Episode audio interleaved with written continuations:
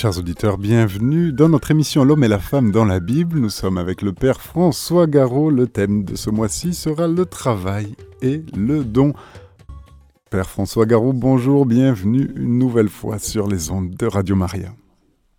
Merci Olivier, bonjour à tous, chers amis.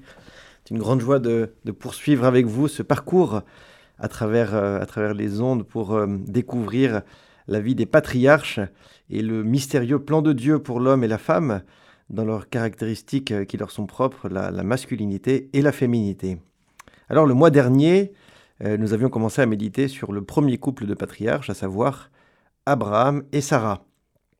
Et nous avions découvert avec euh, un grand étonnement que pour la première fois dans les Saintes Écritures, un homme et une femme unis par le mariage s'adressaient la parole. Auparavant, je vous le rappelle, Dieu était le seul interlocuteur. L'unité et la communion que Dieu avait voulu et qui avait été brisée par la faute originelle semblaient être totalement absentes des relations de couple. Et nous avons vu aussi les manifestations néfastes de cette rupture lorsque Abraham a mis la vie de Sarah en danger lorsqu'il arrive en Égypte pour que lui-même ait la vie sauve. Pareillement, nous avons étudié, nous avons vu comment est-ce que Sarah méprise Abraham à un moment donné lorsqu'elle euh, lui demande de s'unir à Agar, sa servante, pour avoir un fils. Les premiers dialogues échangés manifestent ainsi le profond mal-être entre l'un et l'autre. Ils désirent l'unité, certes, mais l'absence de descendance fait rejaillir les pires mots entre eux, les mots qui habitent le cœur de tous les hommes, l'égoïsme, la crainte de l'autre, l'individualisme, la suspicion, et ainsi de suite. Dans les deux cas, c'était la crainte de la mort, l'une physique, l'autre morale, qui va déclencher le dialogue avec l'autre. Ce couple, ce premier couple de patriarches et de matriarches, a ouvert la voie au dialogue. Mais ce n'était qu'un balbutiement car leur dialogue était presque inexistant. On pourrait même dire qu'ils étaient l'un contre l'autre, puisqu'ils ont mis la vie de l'un et l'autre en danger. Mais il nous donne aussi de penser la richesse de la complémentarité, et surtout la nécessité du dialogue et de la communion en tout temps. Ils nous disent aussi qu'il ne faut pas attendre les périodes de crise pour entamer la discussion, car souvent c'est trop tard. Alors aujourd'hui, je vous propose de continuer avec, Abraham et Sarah pour passer le mois prochain avec euh, leur descendants, c'est-à-dire avec Isaac. Nous commencerons par lire et étudier l'apparition des anges aux chaînes de Mambré, et puis nous terminerons avec le passage du sacrifice d'Isaac. Alors ouvrons d'abord notre cœur pour écouter la lecture de ce passage qui se trouve en Genèse 18. Aux chaînes de Mambré, le Seigneur apparut à Abraham qui était assis à l'entrée de la tente. C'était l'heure la plus chaude du jour. Abraham leva les yeux et il vit trois hommes qui se tenaient debout près de lui. Dès qu'il les vit, il courut à leur rencontre depuis l'entrée de la tente et se prosterna jusqu'à terre. Il dit Mon Seigneur, si j'ai pu trouver grâce à tes yeux, ne passe pas sans t'arrêter près de ton serviteur. Permettez que l'on vous importe un peu d'eau, vous vous laverez les pieds et vous vous étendrez sous cet arbre. Je vais chercher de quoi manger, et vous reprendrez des forces avant d'aller plus loin, puisque vous êtes passé près de votre serviteur. Ils répondirent Fais comme tu as dit. Abraham se hâta d'aller trouver Sarah dans sa tente, et il dit Prends vite trois grandes mesures de fleurs de farine, pétris la pâte et fais des galettes. Puis Abraham courut au troupeau, il prit un veau gras et tendre, et le donna à un serviteur qui se hâta de le préparer. Il prit du fromage blanc, du lait, le veau qu'on lui avait apprêté, et les déposa devant eux. Ils se tenaient debout près d'eux, sous l'arbre, pendant qu'ils mangeaient. Ils lui demandèrent Où est Sarah, ta femme? Il répondit Elle est à l'intérieur de la tente. Le voyageur reprit Je viendrai chez toi au temps fixé pour la naissance, et à ce moment-là, Sarah, ta femme, aura un fils. Or, Sarah écoutait par derrière à l'entrée de la tente. Abraham et Sarah étaient très avancés en âge, et Sarah avait cessé d'avoir ce qui arrive aux femmes. Ils se mirent, elle se mit à rire en elle-même. Elle se disait J'ai pourtant passé l'âge du plaisir, et mon Seigneur est un vieillard. Le Seigneur dit à Abraham, Pourquoi Sarah a-t-elle ri en disant, Est-ce que vraiment j'aurai un enfant vieille comme je suis? Y a-t-il une merveille que le Seigneur ne puisse accomplir? Au moment où je reviendrai chez toi au temps fixé pour la naissance, Sarah aura un fils. Sarah mentit en disant, Je n'ai pas ri, car elle avait peur. Mais le Seigneur répliqua, Si, tu as ri. Ce texte, qui est extrêmement lumineux à bien des égards, nous rapproche toujours plus de l'accomplissement de la promesse que Dieu a faite à Abraham et Sarah, et qui a été réitérée à plusieurs reprises tout au long de leur pérégrination. Cette fois-ci, la date de l'accomplissement approche. Ce n'est pas par procuration, entre guillemets, qu'ils seront parents, ou qu'ils auront une descendance, c'est de leur propre chair. Mais cette fois-ci, Dieu ne sollicite pas la foi, il vient pour annoncer. Dieu dit, et cela advient. Exactement comme au jour de la création. Dieu est fidèle à sa promesse, et au temps qu'il a décidé, il vient pour la réaliser. Il voit dans le cœur des deux et les trouve disposés à recevoir l'annonce. Commençons par regarder ce premier texte pour ensuite comprendre comment s'articulent masculin et féminin à l'intérieur de ce récit. Donnons quelques petites précisions sur ce passage. Nous sommes donc en pleine journée, le soleil est au plus haut, il fait extrêmement chaud. Abraham est à l'entrée de sa tente alors que Sarah est dans l'autre partie, celle qui est réservée aux femmes. Abraham est dans une attitude d'attente. Il n'est pas en train de prendre la sieste ou de faire autre chose comme nous pourrions l'imaginer. Il est à l'entrée et il attend. En levant les yeux, il voit les trois hommes près de lui, ou des anges. Pour lui, pas de doute, cette présence inattendue est un signe. Elle est inattendue car personne ne voyage en pleine journée. Ces trois personnes sont les voyageurs que personne n'attend. Abraham s'empresse avec une détermination qui est presque religieuse. Il se prosterne, il supplie avec insistance. Il veut recevoir, par la présence de ces inconnus, la bénédiction de ceux qui accueillent des voyageurs. Sarah, qui n'est pas présente dans la scène, n'est pourtant pas très loin. Dès qu'Abraham reçoit l'acquiescement des voyageurs à l'invitation de rester avec lui, il va la solliciter pour préparer ensemble un accueil digne. À deux, ils vont préparer le repas pour mettre les voyageurs à l'aise. Puis est décrite dans le texte l'agitation presque fébrile d'Abraham autour de la préparation de ce repas. Alors que Sarah ne bouge pas de sa place pendant tout le récit, Abraham, au contraire, s'affaire de part et d'autre. Après avoir couru au-devant des trois, des trois visiteurs, Abraham se hâte vers la tente auprès de Sarah, ensuite il court chercher du gros bétail. Sarah reste au fond de la tente, sans mot dire. Elle se contente de préparer du pain. Elle est tellement discrète que les voyageurs demandent où est ta femme Sarah Dans la suite du récit, que nous n'avons pas lu aujourd'hui, Abraham va même jusqu'à accompagner les trois voyageurs un peu plus loin pour avoir une vue sur la ville de Sodome. Encore une fois, c'est Abraham qui bouge, qui se déplace, qui va de l'avant. Mais paradoxalement, le cœur du message ou de l'annonce que les voyageurs sont venus apporter est adressé non pas à Abraham, mais bien à Sarah. Abraham s'agite pour faire en sorte que les voyageurs soient bien accueillis. Mais c'est Sarah qui reçoit l'annonce de l'accomplissement de la promesse. Essayons de comprendre maintenant comment s'articule la relation entre le masculin et le féminin dans ce récit. Nous voyons évidemment qu'Abraham agit de manière très masculine dans le sens où il est le principe de l'action. Cela ne va pas sans rappeler ce que nous avons dit lors de nos premières interventions, lorsque Adam se réveille et qu'il constate qu'avec un bout de sa chair, une autre créature a été engendrée.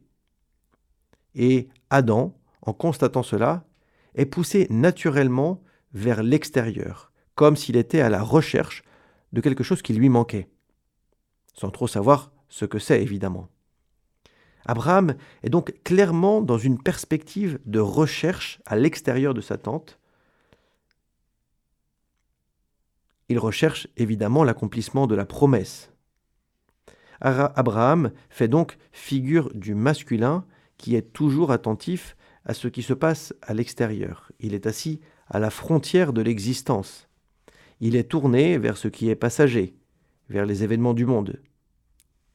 En s'agitant parfois de manière excessive, il pense pouvoir combler le manque qu'il a en lui, exactement comme Adam cherchait la côte qui lui manquait. Cependant, la promesse qu'il attendait ne lui sera pas adressée à lui directement. C'est Sarah qui va bien recevoir et porter le fruit de la promesse.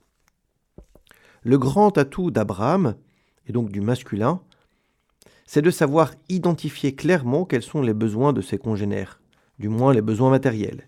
Il sait se porter vers eux avec désintéressement et empressement.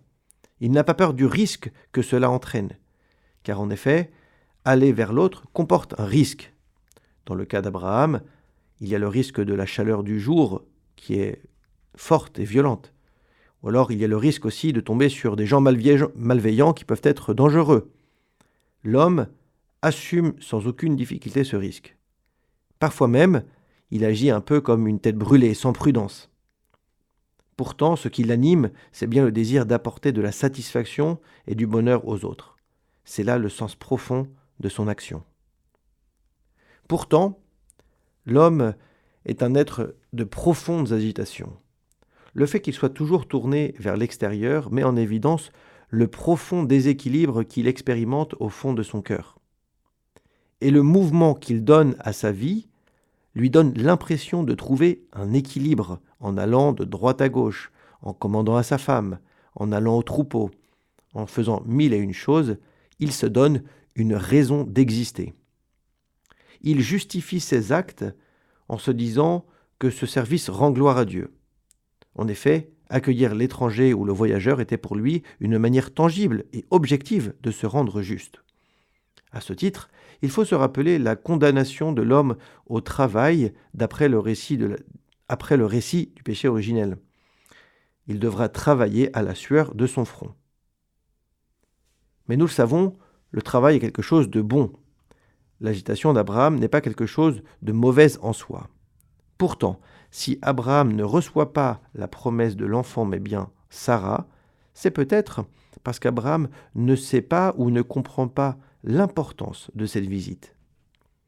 Il est peut-être trop occupé à satisfaire les besoins matériels de son hôte pour être attentif au message que cet hôte est venu lui apporter. C'est bien souvent ce que nous constatons dans les relations masculines qui cherchent d'abord à asseoir une sécurité matérielle à travers le travail et l'engagement avant de se préoccuper du sens même de ce travail. Arrêtons-nous maintenant pour savoir quelle est la place de Sarah. Elle se situe évidemment et uniquement, je dirais, dans la préparation du repas, dans le travail inauguré et voulu par Abraham. Comme nous l'avons déjà dit, Sarah reste au cœur de la tente, derrière le rideau. Elle ne bouge pas. Pourtant, la première personne ou la première chose que fait Abraham, c'est de trouver Sarah pour lui demander de faire du pain. Inutile d'expliquer en quoi le pain est la base de toute l'alimentation, surtout à cette époque.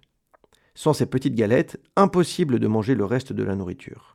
La viande et les légumes ne sont pris qu'à travers ces galettes. Peut-être y a-t-il là une image de la relation profonde du masculin et du féminin dans le cadre du travail. Sarah ne participe pas au travail juste par délégation de la volonté d'Abraham. C'est ce, que certains pourraient déduire de la relation qu'ils ont. Mais dans ce que Abraham demande à Sarah, on comprend qu'il la met au cœur de son ouvrage. Sans le savoir, Abraham demande à Sarah de travailler sur l'essentiel. Alors essayons de tirer quelques conclusions de la lecture de ce passage. Celui qui est à l'initiative, c'est évidemment Abraham, nous pourrons dire qu'il est le principe de l'action. Mais par là, nous ne voulons pas dire qu'il soit le plus grand ou le plus important. Nous voulons simplement dire que dans la création, il y a un ordre, et que dans l'ordre, il y a nécessairement un principe, c'est-à-dire un début, car c'est là le sens profond du mot principe. De, la même manière que nous rangeons les lettres de l'alphabet de A à Z et que A est le principe, le début de l'alphabet, de la même manière, nous pouvons dire qu'en suivant le récit de la visite des trois voyageurs, l'homme est le principe de l'action. Cela ne veut pas dire qu'il soit le plus important, loin de là. Et de fait, le récit nous affirme exactement le contraire. C'est Sarah qui prépare l'élément fondamental du repas, et c'est elle qui va bénéficier en premier lieu de cette visite. En effet, Abraham est déjà père. Elle ne l'est pas. Il le sera pour la seconde fois avec la naissance d'Isaac. Ainsi, le masculin est principe d'action dans les événements de la vie, mais le féminin est ce qui donne du sens à cette action. Sans l'alliance avec le féminin, le, masculin tombe dans une action extérieure qui est de l'ordre de l'agitation et non pas de la production de sens. Cette absence de féminin qui donne le sens profond de la vie va nécessairement le conduire à orienter l'action avec d'autres sens, comme peuvent être la productivité, l'efficacité, la domination, la force, bref, toutes ces dérives profondément masculines qui sont autant de mots qu'il nous faut convertir avec la puissance du féminin. Mais que dire du féminin sans le masculin dans cette réalité du travail humain? Nous venons de le dire, Sarah, en faisant le pain, est celle qui donne le sens au travail d'Abraham. Elle qui semble invisible et qui ne parle pas, porte à la plénitude l'œuvre commencée par son mari. Elle sait le faire car elle a une grande capacité d'écoute. Elle n'est pas présentée lors des échanges, elle n'est pas présente lors des échanges avec euh, les voyageurs, mais elle écoute absolument tout.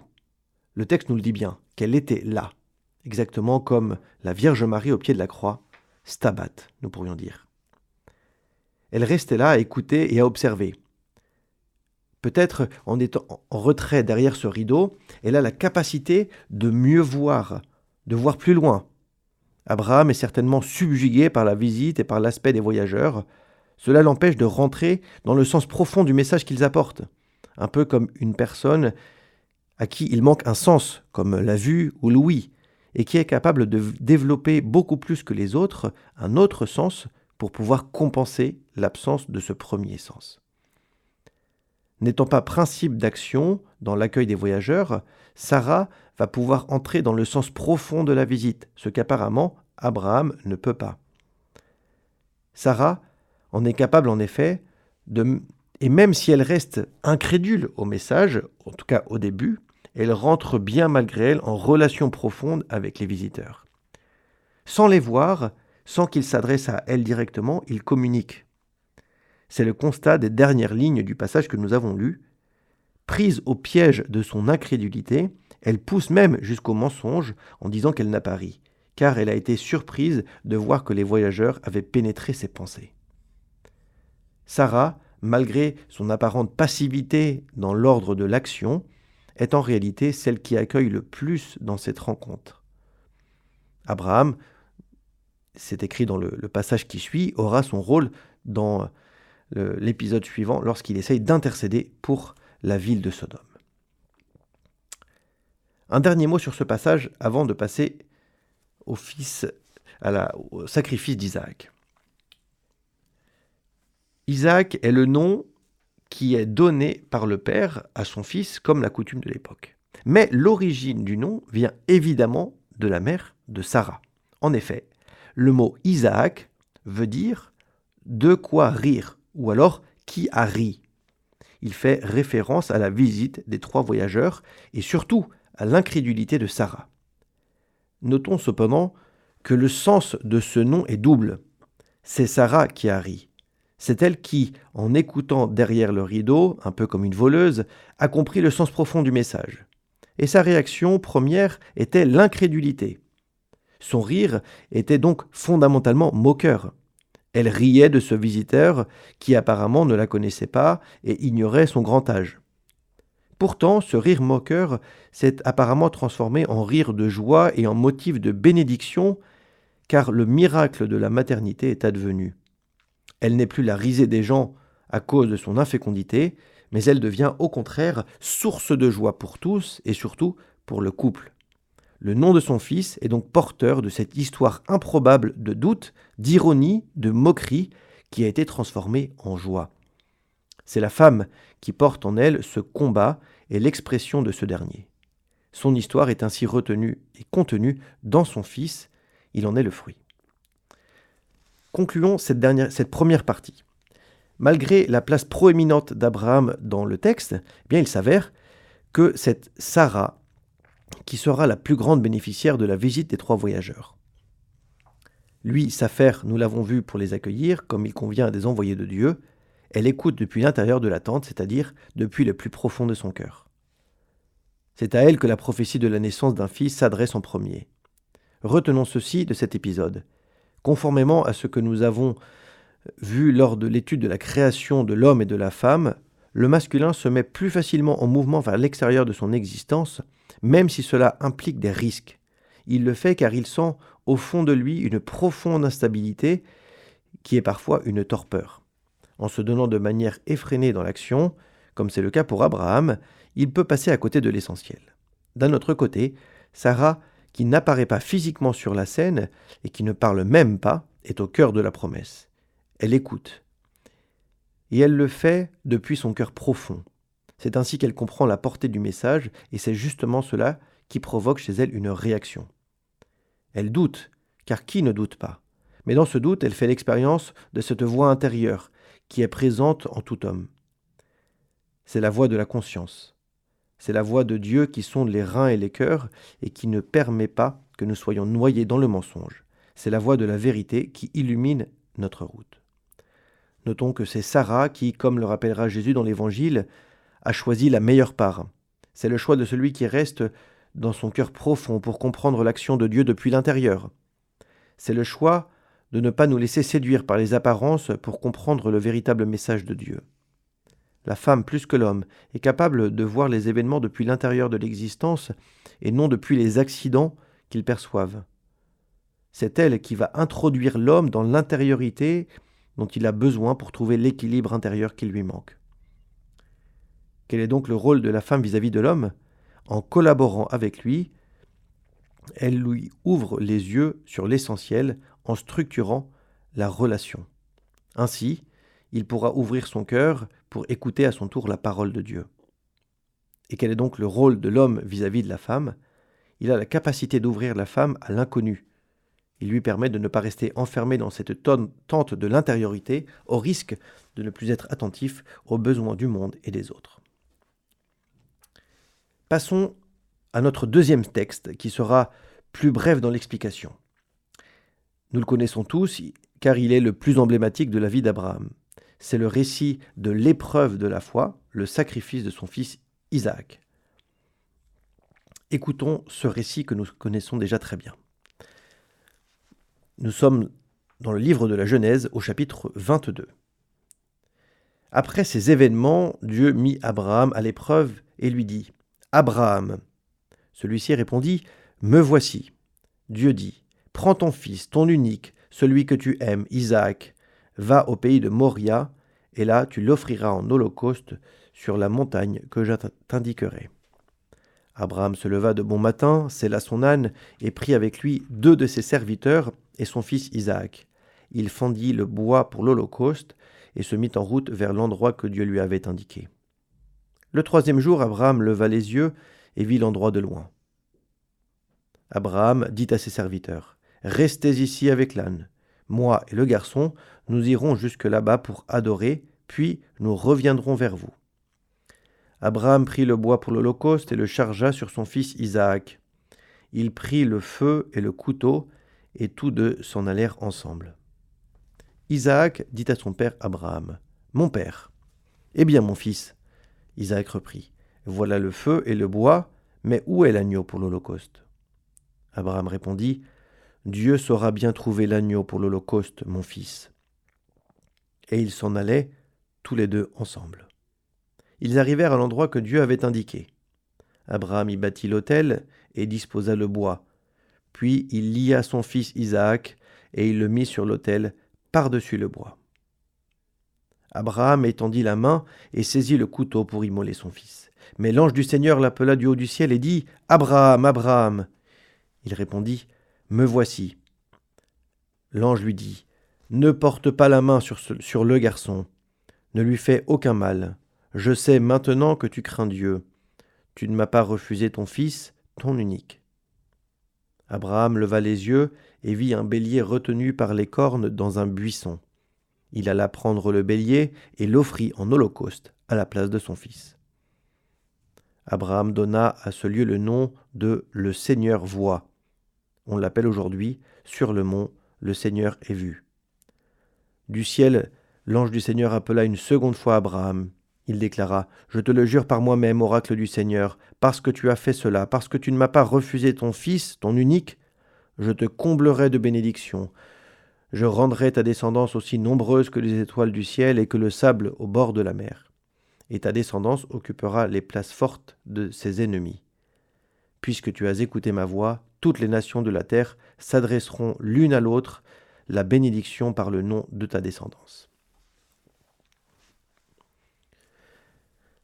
Le premier constat que nous faisons en prenant ce texte, c'est bien l'absence de Sarah. Or, puisque nous sommes en train d'essayer de comprendre la place de l'homme et de la femme, comment en faire un texte de référence? La réponse est toute simple. Le chapitre suivant, le chapitre 23 de la Genèse, est intégralement dédié à l'ensevelissement de Sarah. Nulle part ailleurs dans les Écritures, un enterrement n'est aussi bien et aussi longuement décrit. Les commentateurs juifs du récit du sacrifice d'Isaac, qu'ils appellent eux la ligature d'Isaac, affirment presque unanimement que l'épreuve demandée à Abraham était évidemment demandée aussi à Sarah, mais d'une autre manière.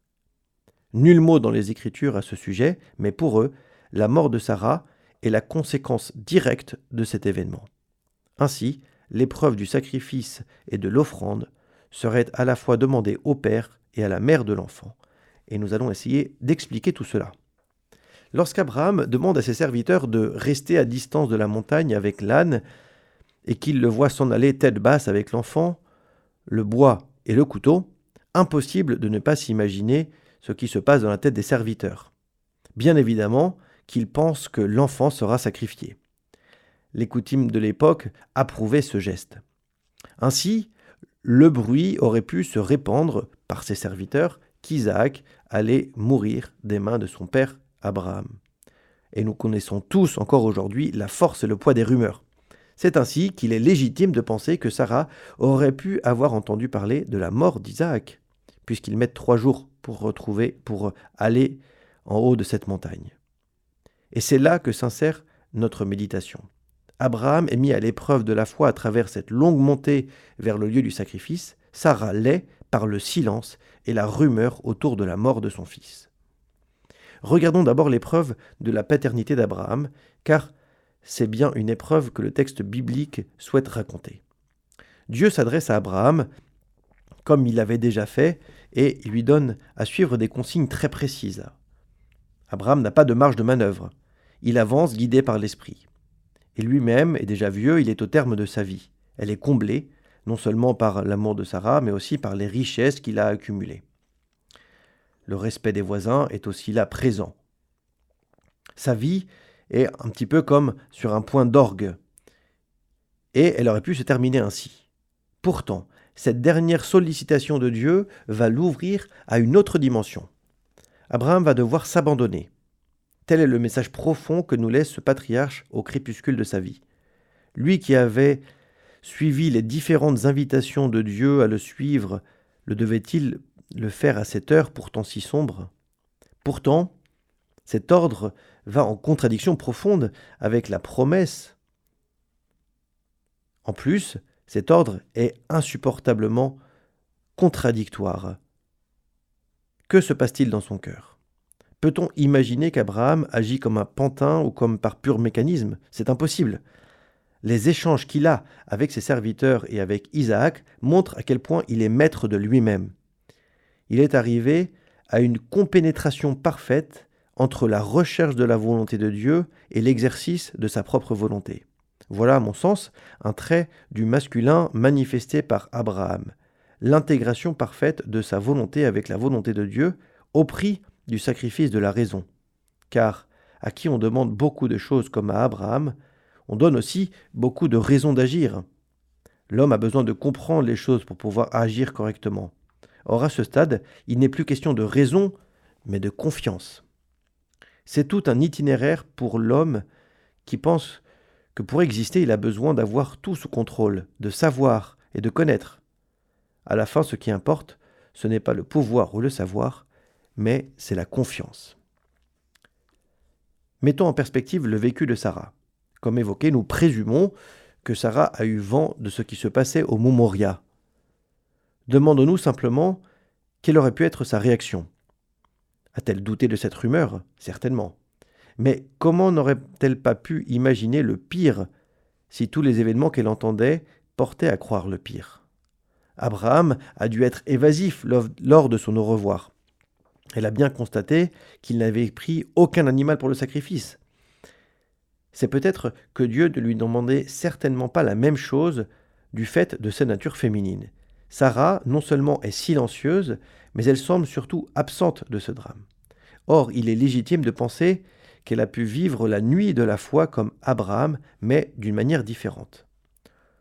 En écoutant les rumeurs, en imaginant le pire, elle a compris quelle était sa mission à cette heure. N'a-t-elle pas imaginé une prière d'offrande, voire d'immolation? Les rituels religieux de l'époque avaient intégré l'idée de la substitution. On pouvait échanger une offrande par une autre. N'a-t-elle pas spontanément désiré la mort, sa propre mort, au lieu de celle de son fils? À mon avis, c'est une réponse plausible pour expliquer l'absence de la mère pour ce moment tragique et pour expliquer la disparition brutale et solennelle juste après la récit du sacrifice d'Isaac. Ainsi, en conclusion de l'évocation brève de ce passage, nous pourrions dire que la mère, qui est femme, est dans l'ordre de la vie celle qui s'offre. Il y a en elle une force sacrificielle, et je dirais presque sacerdotale, qui n'a pas besoin d'éléments extérieurs, car c'est sa vie qui est une offrande. C'est ce que Paul Claudel met dans la bouche de Violaine dans l'annonce faite à Marie. Elle dit comme ceci Le mal est prêtre, mais il n'est pas défendu à la femme d'être victime. C'est peut-être là une forme ultime et précieuse du mystère de la féminité qui sait faire de sa vie une offrande silencieuse et efficace. D'un autre côté, le masculin porte sa plus haute vocation dans l'abandon et l'acceptation. Abraham agit en tant que personnalité propre. Il sait ce qu'il est en train de faire, il sait l'irrationnel apparent de son acte, mais il sait surtout que le sens et le prix de l'obéissance à la voix de Dieu dans sa conscience est éternel. Il met toute sa force, toute son énergie au service de cette voie. Donc que la méditation et que la contemplation de ces passages nous aident, nous aussi, à entrer dans cet abandon et dans cette offrande. Chers auditeurs, nous sommes de retour dans notre émission L'homme et la femme dans la Bible avec le Père François Garot. Mon Père, il y a un message de Marie-Lourde qui vous salue, qui vous remercie beaucoup pour cet enseignement très riche et qui vous bénit. Eh bien, nous allons rester dans cette note de bénédiction. Eh bien, Père, à vous les micros. Écoutez, euh, c'était un, moment, je crois, assez, euh, assez fort pour, euh, pour nous tous de, relire ces passages-là, ces deux passages que l'on connaît vraiment très bien, spécialement le, dernier sur le, le sacrifice d'Isaac. Et on voit à quel point, derrière le texte, eh bien, se cache une, une multitude de réalités qui sont toujours, pas toujours très riches pour nous les uns et les autres, notamment la présence masquée, la présence cachée euh, de Sarah. On verra dans les, dans les autres interventions les prochaines fois que euh, les, autres femmes des patriarches eh bien, euh, ont peut-être plus de présence, plus de consistance dans les textes, hein, spécialement Rachel et Léa et Rebecca, évidemment. On va terminer avec, avec la Vierge Marie au mois de mai. Et en fait, la présence de Sarah, elle est, elle est mystérieuse parce que elle ne dit rien, elle subit souvent, mais elle apporte une véritable, une véritable profondeur euh, dans la vie d'Abraham, qui lui est toujours euh, celui qui est, comme je le disais tout à l'heure, le, principe de l'action, c'est celui qui va, qui va mener les troupeaux, c'est celui qui va mener les serviteurs, c'est celui qui va même être le premier écoutant de la voix de Dieu, mais c'est quand même Sarah qui va aider Abraham à pénétrer dans ce mystère. Et évidemment, nous le disions dans les, dans premières interventions, la force du masculin et du féminin ne se déploie que dans la complémentarité de leur union. C'est-à-dire que l'un ne peut pas aller avec l'autre ou sans, l'autre. Euh, il faut nécessairement que les deux se conjuguent pour qu'ils puissent se déployer euh, entièrement et qu'ils puissent en fait euh, montrer leur, force propre. Donc je crois que c'est ce que nous enseigne cette relation entre Abraham et Sarah. Et moi j'ai beaucoup aimé ce chapitre 23 que je vous invite à relire si vous avez le temps dans les prochains jours, pour voir à quel point Abraham euh, est, attentif à ses funérailles, à quel point il souffre de l'absence de celle qui l'a accompagné tout au long de sa vie et qui a été aussi donc celle qui a reçu la promesse et qui a mis au monde Isaac, donc le fils de la promesse.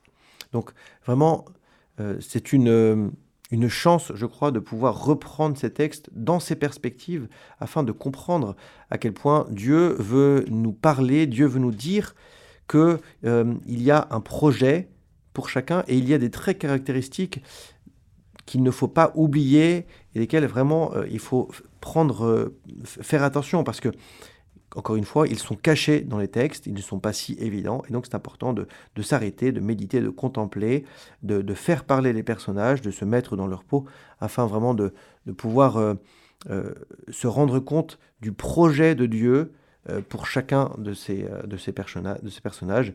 Euh, Abraham, évidemment, peut-être de, comprendre mieux quelle est sa fonction paternelle et sa fonction de, de, géniteur par rapport à Isaac, mais surtout de, Sarah, hein, dans sa fonction de maternité, peut-être cachée, peut-être discrète, mais profondément là, et surtout c'est elle qui va donner le sens, qui va donner la profondeur, qui va donner la dimension à, euh, l'œuvre d'Abraham.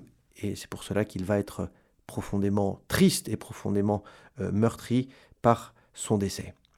Donc je vous euh, donne rendez-vous le mois prochain pour une prochaine émission sur Rebecca et Isaac. Chers auditeurs, c'était notre émission L'homme et la femme dans la Bible. Vous étiez avec le Père François Garot. Vous pouvez retrouver cette émission podcast sur notre site internet radiomaria.fr.